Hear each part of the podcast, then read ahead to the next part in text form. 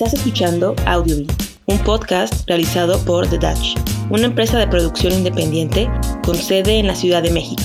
Aquí hablaremos de películas y series. También entrevistaremos a otros cineastas y aprenderemos sobre su historia, su trabajo y su proceso creativo. Soy la anfitriona, Rocío Rubio Román. El día de hoy platicaremos con Ed Quesada, creador de Ed Reseña, videoreseñas de teatro que se presentan en la Ciudad de México.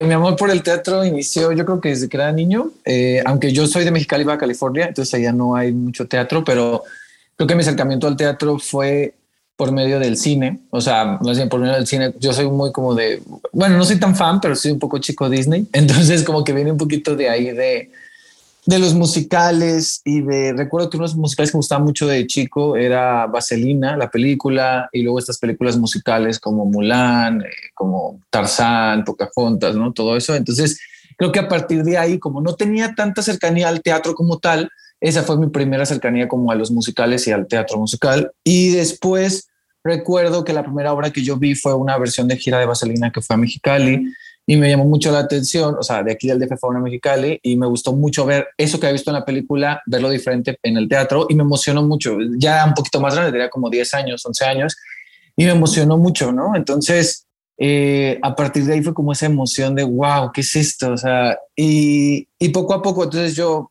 estuve en Mexicali hasta la universidad y recuerdo que ya de más grande en la secundaria prepa tomé talleres de teatro, comencé a ver ya otro tipo de teatro, teatro de texto, ya no solo musicales. Y aunque no había mucho, me, llamaba la atención, pero yo siempre decía, cuando me vaya a vivir a la Ciudad de México, voy a ver eh, todo el teatro posible. Y sí, cuando cumplí 22 años que terminé la universidad y me vine por acá, eh, empecé a, ver mucho teatro y empecé a ver todo tipo de teatro, no solo teatro musical, sino también eh, teatro de texto, teatro que a lo mejor es, era, por ejemplo, teatro de la UNAM, teatro a lo mejor más independiente, teatro más experimental, o sea, diferente tipo tanto en tamaño de producción, ¿no? A lo mejor ir a teatros como el Foro Shakespeare, que son más chiquitos, o ir a un teatro como el Insurgentes, que es más grande. Entonces, eh, pues fue muy interesante todo ese proceso y a partir de ahí, de ver tanto teatro, eh, mucha gente y amigos empezó a, preguntar, oye, ¿qué me recomiendas ver? ¿Y, qué puedo ver? Y entonces, a partir de esa inquietud de que, de que algunos amigos me preguntaban, dije, ¿qué tal si hago una especie como de, de canal? Y como yo de comunicación audiovisual, eh, entonces, pues a yo por mi trabajo eh, edito, edito video y también pues conozco toda esta parte de grabarme y editarme, ¿no? Y entonces dije, bueno, de grabar y editar a otras personas, yo nunca lo he hecho a la cámara.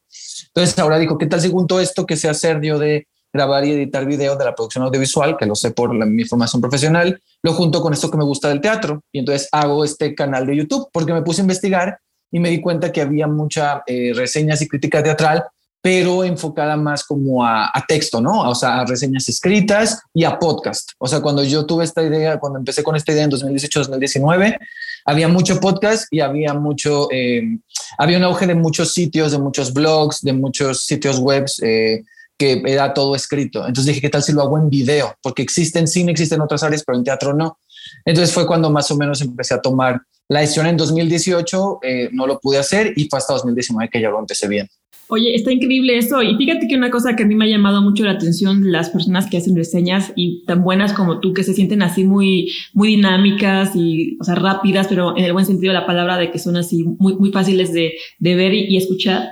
Eh, compartías unas notas en una de tus reseñas que tenías como un, como un esquema, ¿no? Como un diagrama de cómo ibas a decir tu crítica hacia las obras. Más o menos cuéntanos un poco cómo es tu proceso de, digamos, ya viste una obra, ya tienes en tu cabeza, por supuesto, la lista de cosas que te gustaron, que no te gustaron, pero cómo las llevas, digamos, eso a, papel y ya después cómo las expresas eh, ante la cámara para que se vea así como que tan, tan dinámico, tan, tan directo.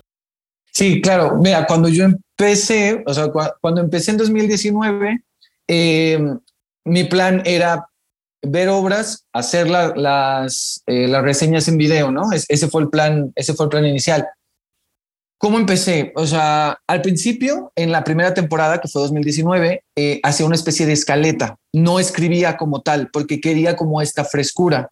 Entonces, no estoy diciendo que esté correcto, eso era lo que yo creía que podía funcionar. Entonces, yo hacía una escaleta donde ponía, por ejemplo, eh, ponía el nombre de la obra y ponía como esta introducción. Si tú ves las reseñas de 2019, tenían como una introducción y luego ya era la información y había mucha información, o sea, era el director, o sea, los datos de la obra, dónde se presentaba, el director, el elenco, las cosas que el elenco había hecho anteriormente aparte de esa obra, o sea, que otros trabajos tanto en teatro o en cine o en televisión habían hecho. O sea, daba como todo un background bastante amplio y luego ya empezaba a hablar, lo dividía antes como en lo que me gustaba y lo que no me gustaba y al final daba como una especie de calificación. O sea, tenía una estructura que funcionaba, pero yo no escribía todo mi texto. Simplemente escribí una escaleta donde ponía qué me gustó, ah, la iluminación, las actuaciones, qué no me gustó, ah, este detalle, esto de la historia, no sé qué. Entonces, más o menos yo hacía esa estructura y eso lo replicaba en todas las reseñas. En la primera temporada fue la temporada como donde hubo, hubo más producción porque hice como cuarenta y tantas reseñas, ¿no? Que fue la temporada de 2019, fue la más fluida.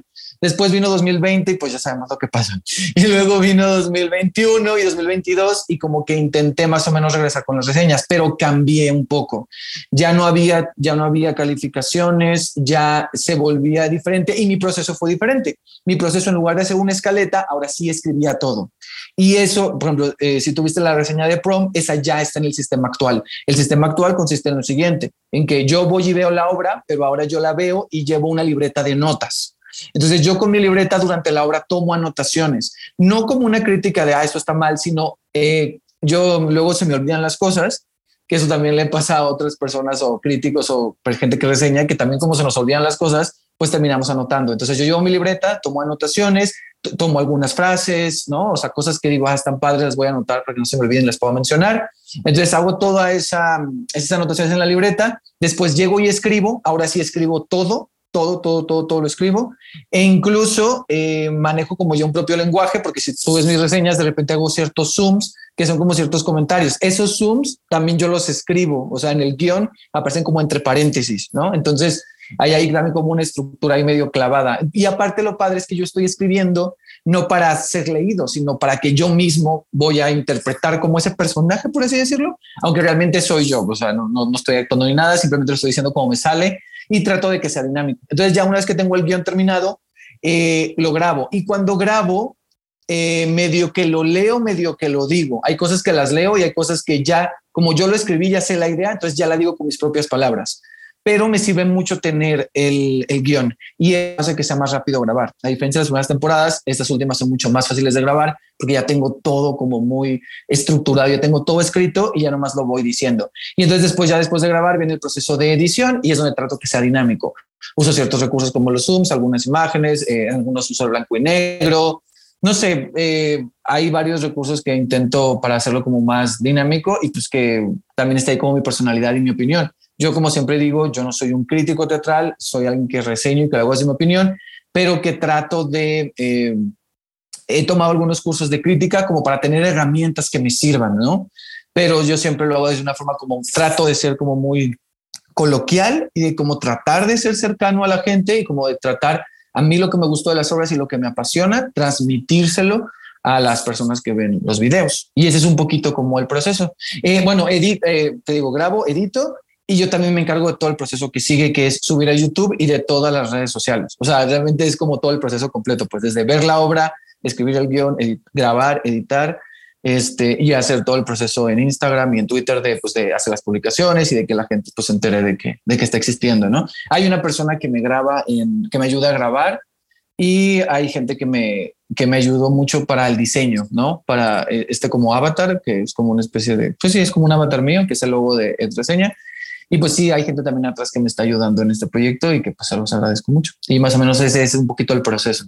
Me llegó ahorita una pregunta a la mente de, cómo me platicas, vaya, de qué haces tú, por supuesto, tú asistes a la obra, tienes tus notas, qué te gustó, qué no te gustó, y ya cuando produces tu video reseña, de alguna manera convocas a un personaje que es el que habla ante la cámara, ¿no? Que es muy, que es muy gracioso y, y eso es lo que creo que funciona perfecto. Yo creo que por eso muchos te seguimos y nos gusta tu contenido. Pero ¿qué pasa a la hora? Yo creo que esto le sucede a otros, a otros críticos, gente que hace que a veces yo siento que muchas veces las reseñas negativas o las que tienen así como que algunas bromas medio pesaditas o quizás como cosas no tan buena onda, a veces sirven más o, o digamos, este, juegan más con el espectador y gustan. ¿Tú has llegado como a notar eso, que quizás tus seguidores te piden como que más comentarios, más tirándole a lo negativo? Porque a veces eso es más lo que vende, digo, tristemente como que el, el morbo de lo que no está bien, luego llega a gustar más. Más o menos llegas como que ahora sí que a caer en eso o tratas de mantenerte muy neutral y muy genuino a lo que realmente tuviste y, y lo que compartes. Es una gran pregunta lo, lo, que dices y un gran tema, porque yo creo que tanto en la crítica en general, ¿no? En la crítica de teatro, en la crítica de cine,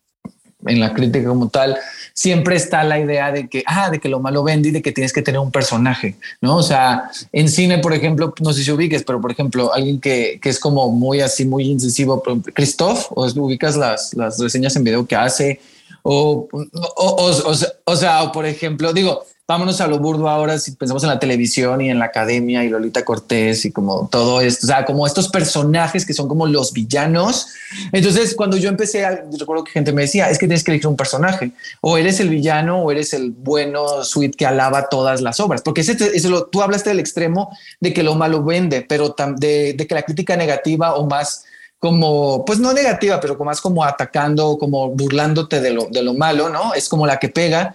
Y, pero también ahí está el otro lado donde está la crítica que, o, los, o los que reseñan que son como más de que todo es perfecto, ¿no? Y de que vayan y es una joya, es imperdible, es lo mejor que he visto, ¿no? O sea, siempre está como... Eh, a, hacer todo muy grandilocuente hacia lo bueno o hacia lo malo. Entonces yo cuando empecé me di cuenta que yo estaba un poquito en medio, que cuando hubiera algo malo sí lo iba a decir, pero lo iba a tratar de decir pues a mi manera, que a mi manera a veces es como decirlo tal cual, pero sin ser grosero, y a veces es metiéndole un poco de humor. Pero uno tiene que saber dónde están esos límites del humor. Por ejemplo, hay, hay, hay un video que no es una reseña, que es una reacción a las nominaciones de los Metro 2019, donde yo literal eh, no medité casi. Entonces son reacciones. Y entonces de repente yo decía cosas de ciertas obras o de ciertas actuaciones que me salieron muy natural.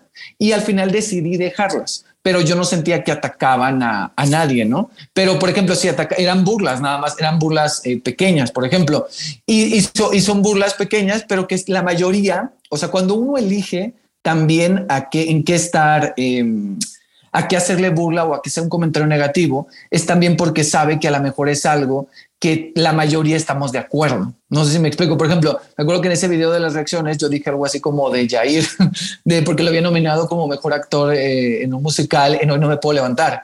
Y entonces yo dije, Jair, ¿qué? Ni canta, ni baila, ni actúa, ni nada, algo así dije. Entonces, claro, eso causó mucha risa, pero la mayoría del gremio no es como que Jair se ha respetado en el gremio teatral. ¿Sí me explico? Entonces, no pasa nada, o sea, no, no, no es como que me esté metiendo con Jair, simplemente es un comentario y es una burla, o sea, es una pequeña burla, pues es un pequeño chiste y funciona, pero uno tiene que saber en dónde se mete. Pero no, yo no lo hago, o sea, cuando lo hago no lo trato de no hacerlo gratuitamente, ¿no? O sea, entonces es, o sea, uno tiene que aprender cuando lo hace o no, pero yo no tomo el personaje de villano ni tampoco el otro, el otro personaje, ¿no? O sea, normalmente trato de ir más hacia lo positivo, pero si hay algo negativo o algo que puede ser problemático, lo digo, pero el punto es cómo lo dices, no solo por ser incendiario o no solo por tener views. Si tú te fijas, yo no tengo muchos views y no me no es algo que me interese. A mí lo que más me ha dejado de reseña y no sé si es otra pregunta que vas a hacer, pero tiene que ver con eh, generar una especie de comunidad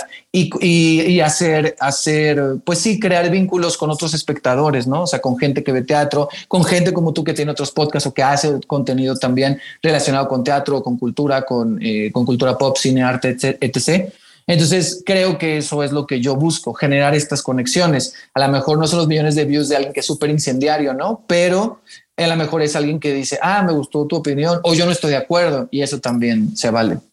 Sí, y exacto, o sea, tampoco es como que, o sea, si algo está mal, algo no, no, no, está bien hecho, ¿no? O no te gusta así personalmente por algo, pues lo compartes, ¿no? Y nada más le metes igual y tantito, tantito, así como picor, ¿no? Para causar esa sensación así de como de chiste o más o menos que esté cómico, pero sigue siendo genuino a lo que a ti realmente te pareció, o sea, sigue siendo honesto y como tú dices, eso es lo que realmente genera comunidad y genera que las personas pues te crean a ti, ¿no? Y, y, y te sigan y funciona, debe de funcionar bien, ¿no? Sería lo que todos estamos buscando en un, en un influencer de, de, de reseñas de teatro que sea realmente genuino. Y como siguiente pregunta, ya sabemos que, bueno, eh, estar aquí en, el, en las redes sociales, en tener nuestros canales de YouTube, podcast, pues puede ser muy divertido y, y nos causa luego mucha satisfacción, pero siempre buscando quizás esa, bueno, ser sustentables, si se, se puede llamar así. ¿Cómo tú has logrado mantenerte, porque ya llevas desde el 2019 que iniciaste este, este contenido, ¿cómo lo mantienes? Vaya, no sé si tengas otros proyectos que, que te ayuden, cómo llegas a monetizar tu contenido. Cuéntanos un poquito esa parte. Pues mira, eh, siendo muy sincero, yo no monetizo mi contenido y este, o sea, este proyecto siempre ha sido como algo que me gusta mucho y que me apasiona, pero que en todo este tiempo, eh, como tal, a mí no me genera un sustento. Yo tengo otro trabajo, esto es como, soy feo decir que es algo extra, pero es a lo mejor es algo, pues sí es algo extra, pero es algo que me gusta mucho hacer, ¿no? Y que me ha permitido conocer, a lo mejor no me ha dejado, ¿cómo lo sustento? O sea, es decir, económicamente no me deja algo, pero me deja otras cosas, ¿no? O sea, me ha dejado ver mucho teatro, me ha dejado conocer muchas personas, no solo eh, actores, directores o creativos, sino también muchos espectadores, crear relaciones, hacer amigos, eh, conocer gente como tú y estar en otros espacios. Eso me ha dejado y cómo lo he sustentado a pesar de que no me deja algo. Pues mira, yo tengo mi trabajo, eh, he tenido varios trabajos en, en este tiempo y aparte yo creo que es como dándome, dándome el tiempo, pero siempre tratando como de, de evolucionar. O sea, si tú ves mi contenido del 2019, pues siempre es diferente y yo creo que lo que hace que lo quiera seguir haciendo y que lo siga manteniendo, pues es eso, que siempre quiero ir buscando nuevas cosas. Ahorita, por ejemplo, estoy haciendo más cosas de formato corto. Eh, estoy haciendo más como reels en Instagram. Eh, hace poco entré, estaba renuente a entrar a TikTok. Entonces, como que ahí he estado, ahí he estado como sucediéndolo. Yo creo eh, que hay gente que sí logra monetizar. Yo no, no sé si sea el mejor ejemplo. Este, pero, pero ahí voy, ahí voy poco a poco. O sea, yo creo que los objetivos tienen que ver con crear comunidad y pues también que de alguna forma eh, algunos, digo, esto siempre ha sido como raro para mí, como que, que algún, eh, algunas agencias de RP que llevan teatro y así me invitan a las obras y que ya soy como un medio, por así decirlo. Entonces, eso también creo que ha sido importante para que yo siga manteniéndome, ¿no? El saber que ya hay eh, ciertos productores o ciertas agencias de relaciones públicas de las obras de teatro que me consideran y que dicen, ah, vamos a invitarlo para ver si hace un contenido, ¿no? No sé, me explico. Y, y que también me invitan para hacer entrevistas, porque aunque sea med reseña, también el canal, los últimos contenidos que más he hecho es, es también hacer entrevistas, ¿no? Y, y, pues creo que así ha sido un poco. O sea, lo, lo, sigo haciendo porque, porque me gusta, porque se ha creado una comunidad y porque creo que ya hay a lo mejor no es algo tan viral, pero más bien no es viral, pero sí hay un posicionamiento, al menos en la gente que hace teatro en la Ciudad de México, que me comienzan a ubicar y que, y que les gusta lo que hago, supongo. Y está padrísimo y la verdad es que, o sea, esto, esto de los, de los contenidos de hacer contenido en redes sociales, de tener así, ya sea un podcast, un canal. O sea, yo que muchos seguidores eh, pueden pensar que está increíble y que está súper divertido y todo, pero sí hay que conocer como que el otro lado, ¿no? De que sí es mucho trabajo en un principio y yo estoy segura que en, en poco tiempo podrás hacerlo totalmente este, sustentable y, y, te podrás dedicar totalmente a eso. Que de hecho está ligada a mi siguiente pregunta, si tú eh, en tus proyectos a futuro está en seguir haciendo esto de, de señas críticas como tal, o no sé si quizás en una parte de tu corazón escribir para teatro, dirigir teatro, quizás tener tu compañía, no sé, este, luego muchos que los que nos dedicamos a contenido así como de reseñas, entrevistas, tenemos también el, el, deseo de crear esa, ahora sí que crear esas obras de arte, ¿no? ¿Cómo es ahora tu, tu plan a futuro? Eh? Pues mira, eh, en cuanto al canal de reseña como tal, eh, yo cada año hago el balance y digo, ¿sigo o no sigo? ¿No? Así tal cual. Entonces, eh, siempre digo un año más, un año más, ir experimentando. Yo creo que este año va bien y creo que habrá más. Y yo, o sea, en cuanto a reseña, quiero seguir haciendo reseña crítica, entrevistas. Me interesa mucho evolucionarlo, ¿sabes? Me interesa tal vez evolucionarlo tal vez a un podcast o tal vez a algo que tenga que ver más con un formato como de, sí, como de podcast, como de programa, ¿no? Donde haya como más variedad, como entrevistas, reseñas, o sea, todo este contenido que tiene que ver acerca de comunicar teatro. O sea, me interesa como explotar eso más. Y, y, ahora que estoy con los formatos cortos también está padre. Entonces, quiero seguir en eso. Ahora, esta pregunta que dices que sí pasa mucho, de que normalmente los que hacemos esto luego queremos hacer teatro. A mí me llama la atención escribir. He tomado algunos eh, talleres de, dramaturgia. No es algo que sí me interesa. Y sí, me gustaría hacerlo. Eh, creo que algunos también critican eso, ¿no? De que la gente que, ay, eres, no puede ser juez y parte, ¿no? Pero yo creo que sí se puede. Eh, ahorita no es un pedido que tenga tan concreto como que te diga, ah, ya, este, obviamente tengo ideas, algunos comienzos de cosas que quiero escribir, pero ahorita este, no te puedo decir, ah, va a ser algo que va a ser pronto, pero sí, sí me gustaría hacerlo en algún futuro. Pero, pero en cuanto al teatro, sí, sí tengo, o sea, creo que ahorita lo que más me llama la atención es, es seguir comunicándolo y seguir explorando otras formas y de hacerlo más grande y sobre todo de hacer cosas más, eh, como más direccionadas como, como al público, ¿no? O sea, como a la gente, como de, ah, alguien que apenas está viendo teatro, ¿qué le interesaría ver? ¿Qué le interesaría escuchar? ¿Cómo hacer las reseñas más cercanas? ¿Cómo hacer entrevistas que lleguen a más gente? O sea, ese tipo de, ese tipo de cosas me llama mucho la atención. Oye, y una pregunta ahora sí que bonus que te quisiera hacer, o más bien este, robar un poquito de, tu contenido, si nos pudieras este, compartir eh, algunas recomendaciones, este, sugerencias de obras que están ahorita en cartelera, que te han gustado mucho o que te han enseñado algo, ¿cuándo podrías este, este, compartir que te haya gustado mucho y que es, es imperdible eh, ahora sí que asistir? Ok, eh, pues mira, no sé si imperdible, imperdible, pero pero pues porque yo tengo ahí, luego puedes ver en Instagram, tengo unos reels ahí donde digo como todas estas frases de imperdible es una joya, eh, mata por un boleto y eso, como que está padre también darle, darle la vuelta. Pero cosas que me gustaron y que puedo recomendar, eh, digo, ya dependerá de cada quien si les gusta. Pero por ejemplo, un musical que ahorita está que me gusta mucho, no sé si tú lo has visto, que es Urinetown, no sé si que está en el, en el, en el Teatro Milán eh, ya tiene, ha tenido varias temporadas. Eh, en el 2020 tuvo que interrumpir una temporada que estaban haciendo. Regresó, entonces ahorita están en funciones. Les queda, creo que solo este fin de semana, pero está padre. Eh, es un musical que me gusta mucho. Es de una compañía, es de Caro Teatro, que es de Querétaro. Entonces es un musical, para empezar, que no es muy conocido en México. Es un musical que tiene comedia, que tiene una crítica social, que se burla de los musicales, Creo que funciona mucho para la gente que no le encantan los musicales, pero también a los que nos gustan los musicales nos les va a gustar mucho porque tiene un ensamble, eh, tiene un elenco y un ensamble en sí muy talentoso. Eh, no hay famosos, no, la verdad, pero eso no, pero hay mucho talento y creo que eso es importante. Hay mucha creatividad en la dirección de Miguel Septién. Es un musical que ha ganado muchos premios, que tiene un humor muy particular y que, y que es muy vigente. O sea, ahora con, eh, ahora con todo lo que está pasando en Monterrey del agua, hay una cuestión ahí también con el agua en esta, en esta obra que es muy importante. Y entonces, no sé, ¿tú ya lo viste? Quiero verla, yo tengo que ir antes de que la quiten, porque sí, sí quiero verla. Muchos me la han recomendado y sí, voy a ir, voy a ir. sí, tienes que verla, está, está, está, está muy padre y, y también, o sea, eh, el ensamble tiene unas coreografías muy padres, o sea, visualmente la iluminación es muy sencillo, o sea, hay, una cuestión minimalista de, de, una forma de resolver con los recursos, los recursos que están, están muy bien utilizados, ¿no? La dirección los utiliza de una manera muy, muy interesante y muy creativa. Y creo que es un musical muy entretenido y creo que vale mucho la pena. Para mí, y lo he dicho en Twitter, es, un, es el mejor musical eh, que está en la cartelera actual, para mí, ¿no? O sea, a lo mejor para otras personas son otros, pero para mí es un musical y de hecho es de los musicales más baratos, o sea, es, eso tiene precios muy accesibles. Entonces, sí lo recomiendo mucho Town Y otra obra que no es musical, no sé si la has visto, es 245 actos de maldad extraordinaria. Está en el Teatro Helénico los miércoles a las 8 y es una obra de, eh, es un texto de Paula Celaya Cervantes y de, y de Ana González Bello que básicamente es, eh, pues es una historia, cuando yo la vi me gustó mucho, yo la he visto tres veces, así que ahí tengo, y Urinetown la he visto tres veces, así que te estoy recomendando obras que he visto y que me gustan.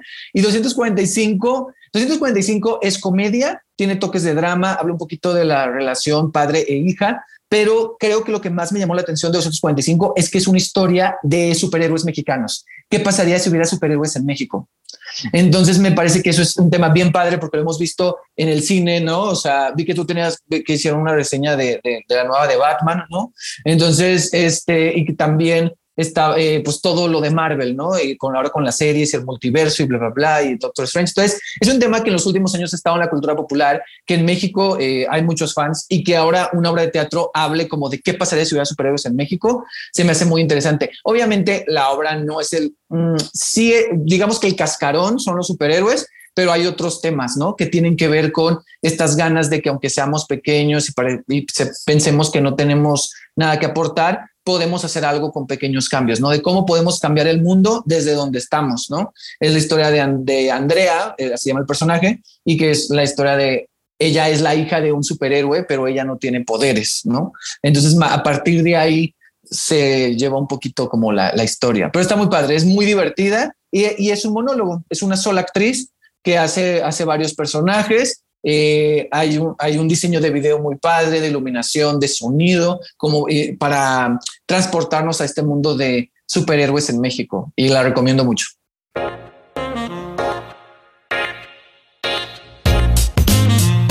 Gracias por escuchar Audiobin, un podcast realizado por The Dutch y producido en la Ciudad de México. Soy la anfitriona Rocío Rubio Román. Para comunicarse con nosotros, puedes escribirnos a audiobin.com o visitar nuestra página web thedutch.com. Música por Ben Sound.